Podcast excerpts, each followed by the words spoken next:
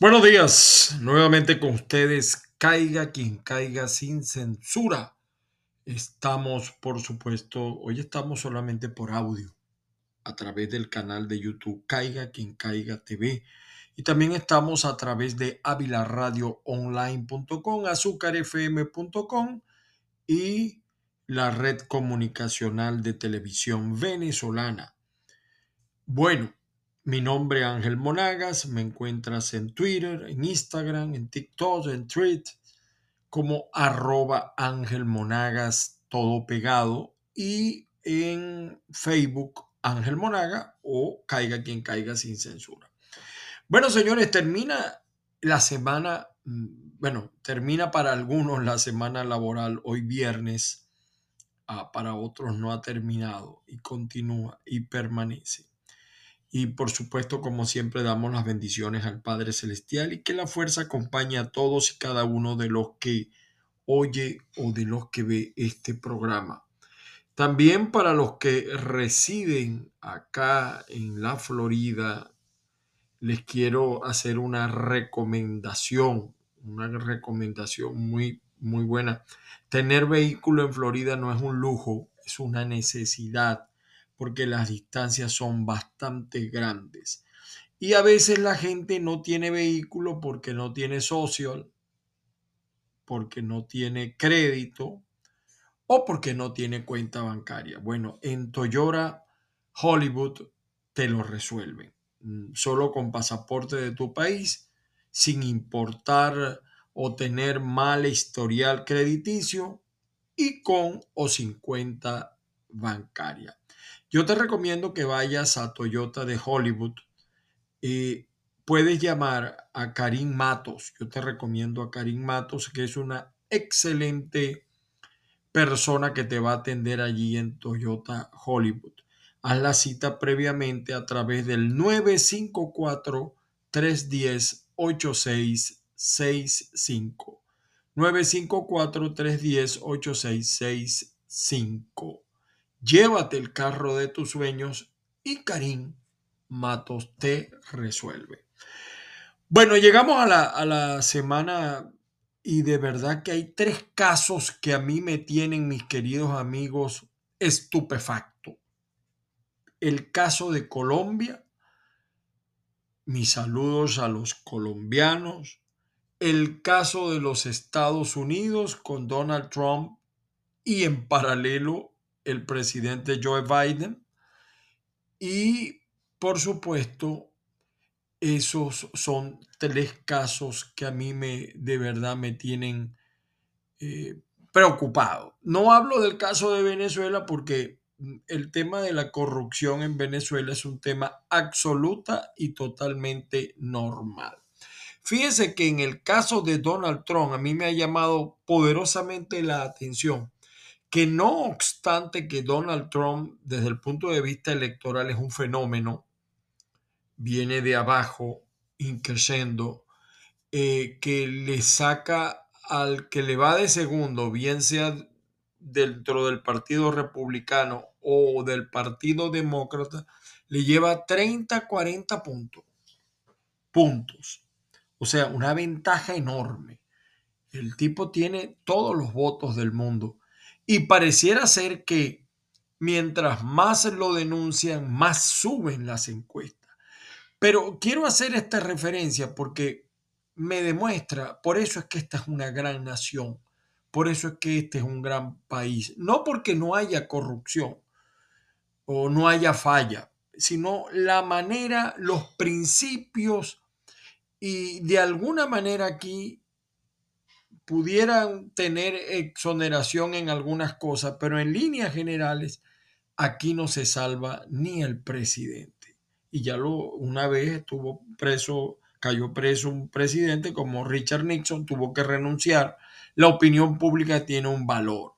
Pero en este caso de Donald Trump, le están diciendo al país que nada, que absolutamente nada es más importante que la constitución, que nadie está por encima de la constitución. Puede ser Papa Dios Trump, puede estar retosando, pero si él violó la constitución, el sistema le va a hacer pagar las consecuencias. Mire, y eso puede ser eh, por primera vez en mucho tiempo, después del 6 de enero del 2020, eh, pudiéramos ver hechos acá terribles porque hay una gran parte de la población que respalda este tipo que, como dije yo en anteriores programas, él no es ni republicano ni demócrata. Él se inscribió en el Partido Republicano porque era más fácil llegar al poder. Pero hoy en día él en sí mismo es una tendencia. Él es un partido. Eh, está con los republicanos y los republicanos, para los republicanos, Donald Trump es el papá de los helados, como dirían en Colombia y en Venezuela. Eh, la, la acusación federal contra Donald Trump por cuatro cargos relacionados en su intento de anular los resultados de las presidenciales de 2020. Eh, de verdad que es uno de los párrafos más escalofriantes jamás vividos o escritos eh, sobre los planes e intenciones de, un, de una figura pública como Donald Trump, de un presidente, porque en ese momento Donald Trump era presidente. Es una, eh, yo estaba revisando ¿no? una conversación entre Patrick Philbin, el abogado adjunto de la Casa Blanca, y el co-conspirador 4, el que aparece, porque aparecen 5, 6 y eh, hay identificados cuatro. Me habían dicho que parece que dos mayas fueron identificados. Bueno, en la mañana del 3 de enero del 2021, el co-conspirador 4 aceptó la oferta del presidente para convertirse en fiscal general interino, un trabajo que nunca terminó. O sea, eso significa que este co-conspirador 4 es casi con certeza, por eso les digo que no había sido del todo identificado, Jeffrey Clark a quien Trump esperaba instalar como fiscal general, porque Clark supuestamente accedió a respaldar sus afirmaciones de fraude electoral, como lo expresó un informe, por cierto, que está en el Times, el diario. Eh, mm, eh, estaba revisando eso y, y de verdad que el co-conspirador 4 habló con Philbin, quien le dijo así no hubo fraude determinante del resultado y, que si el acusado, es decir, el presidente Trump, sigue en el cargo, de todos modos habría disturbios en todas las ciudades importantes de los Estados Unidos.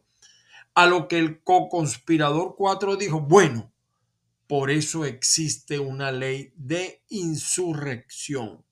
O sea, lo que se ha descubierto es una cosa terrible para la institucionalidad de este país.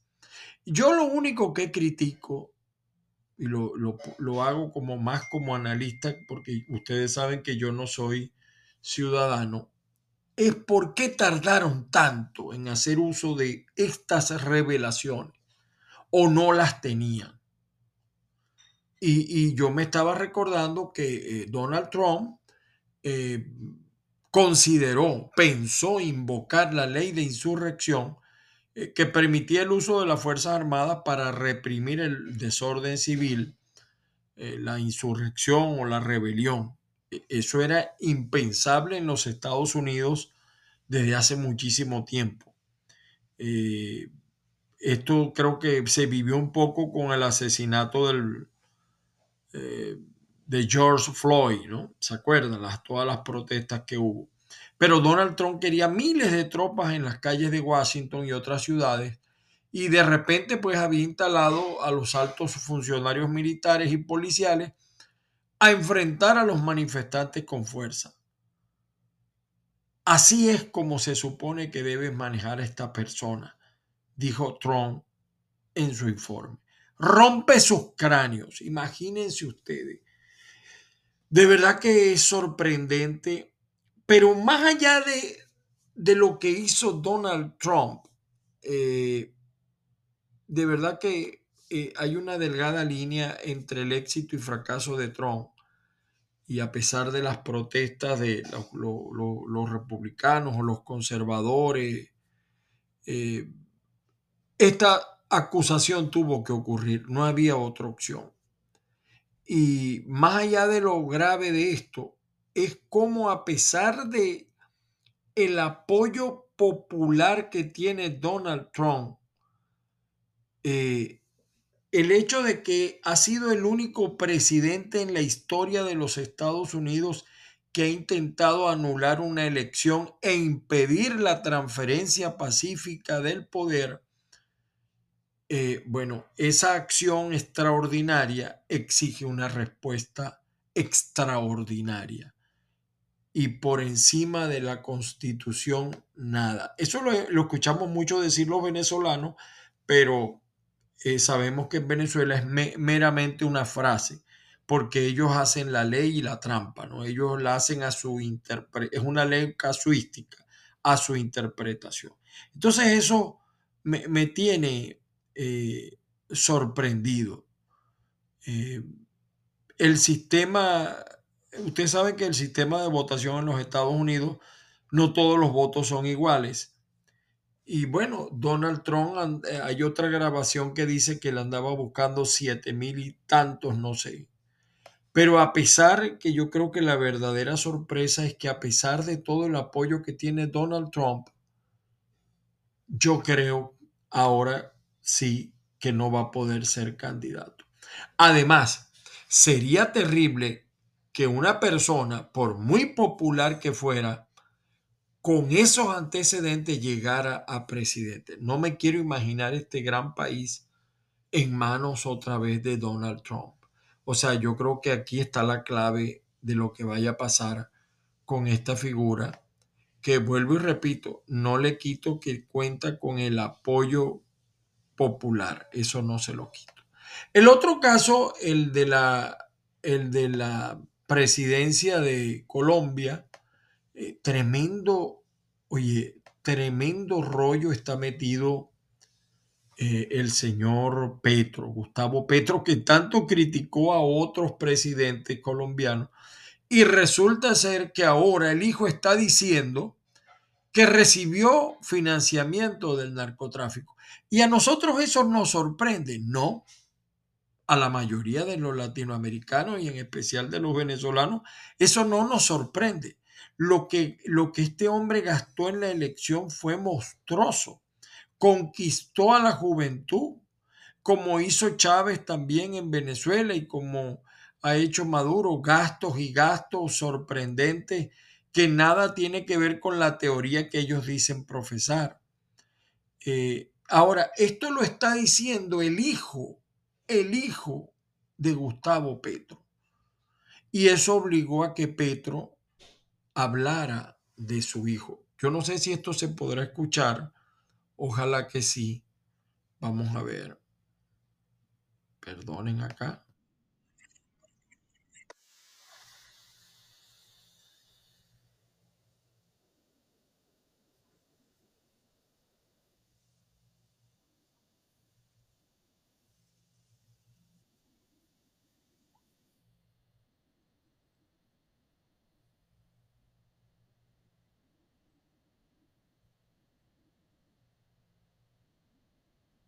O sea, el mismo Petro está diciendo que si es cierto lo que dice su hijo, él tiene que ir. Y eso es lo que está opinando la, eso es lo que está diciendo la opinión pública en Colombia, porque es muy grave, muy grave de lo que se está señalando al señor Gustavo Petro. Yo no sé qué pueda pasar en Colombia, yo no sé, pero yo sí creo que eso pica y se extiende. Eh, de verdad. Eh, las declaraciones que también ha dado la, la ex esposa de Nicolás Petro del Hijo también son explosivas. Eh, y, y, las cosas que ella ha anunciado. Entonces imagínense, uno ve estos casos y de verdad que no sabemos qué puede pasar en Colombia, pero Su boca es la medida, señor Gustavo Petro. Si es cierto lo que dijo su hijo, es decir, si una corte, si un tribunal determina que lo que dijo su hijo es verdad, usted tiene que partir. Y paralelo a todo esto está el caso de Hunter Biden, el hijo de el presidente de los Estados Unidos, que cuando él era vicepresidente utilizó su tráfico de influencia para obtener dinero. Esos tres temas, mis queridos amigos, están en el tapete. No sabemos realmente, yo no soy eh, pitonizo para saber qué pueda ocurrir, pero esto va a tener consecuencias. En los Estados Unidos, sin Donald Trump y sin Joe Biden a la presidencia, eh, bueno, no sabemos quién pueda asumir ese liderazgo. A mi juicio, eh, con todo respeto, pues no me parecería que incluso el señor De Santi, que con las leyes que ha aplicado en la Florida sería muy grave para la inmigración en general. Pero eh, pudiera haber allí un espacio sacado Donald Trump de, de vamos a decir, de este, de este mural de acciones, no sabemos qué pueda pasar eh, tener un país como este sin un liderazgo emergente. Y pero también está pasando lo mismo en Colombia, porque después de Gustavo Petro, el hombre que le llegó de segundo se desmoronó. Eh, eh, quedó a la luz pública lo que realmente era un, un tipo torpe que no aceptó el apoyo del resto de los opositores porque él quería ser más papista que el Papa. Y perdió toda porque después se descubrió que lo que andaba era haciendo caritas para ser candidato a gobernador, que tampoco lo pudo ser. Entonces Colombia también tiene una ausencia de liderazgo, pero allí evidentemente que surgirá alguno. Eh, Álvaro Uribe está muy viejo para asumirlo, pero habrá figuras y una mujer por allí que suena mucho, pero eh, es grave. Y fíjense tan grave, ¿no? que estaba ya para terminar, estaba leyendo las noticias y en Maicao, en, eh, en Maicao permitieron que un, la, registraduría, la registraduría, que es como decir el CNE, permitió que fuera candidato a alcalde un tipo que también está relacionado con el narcotráfico. Oye, de verdad que en este momento se me olvida eh, quién era el tipo, pero él tiene, pero él tiene un apodo, ¿no? Él tiene un apodo y no, no, déjenme ver si lo consigo, no lo, no lo consigo. De todas maneras, bueno, tras nueve horas de audiencia, juez no definió medida de aseguramiento contra Nicolás Petro. Vamos a ver qué va a pasar. Eh, eh, en la, la sociedad colombiana también está porque los que fueron enemigos del sistema, los que mataron ahora parecieran ser gobierno. Y eso también se vivió en Venezuela. Y a pesar de todo lo que dijimos, el pueblo colombiano votó por esta gente y es lamentable y es, triste para el país. Tampoco sabemos qué vaya a pasar con Hunter Biden. No hemos visto una actitud ejemplarizante por parte del presidente con respecto al tema de su hijo. En todo caso, por ahora está saliendo bien el señor Gustavo Petro porque no, aparentemente no ha intercedido para beneficiar a su hijo. Tres temas que les quería dejar el día de hoy como reflexión, mis queridos amigos, y será hasta el próximo lunes, posiblemente el fin de semana hagamos algún en vivo por Instagram.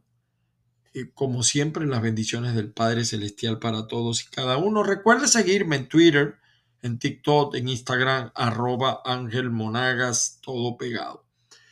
Y bueno, que la fuerza los acompañe y nos volvemos a escuchar o a ver el día lunes. Feliz día para todos.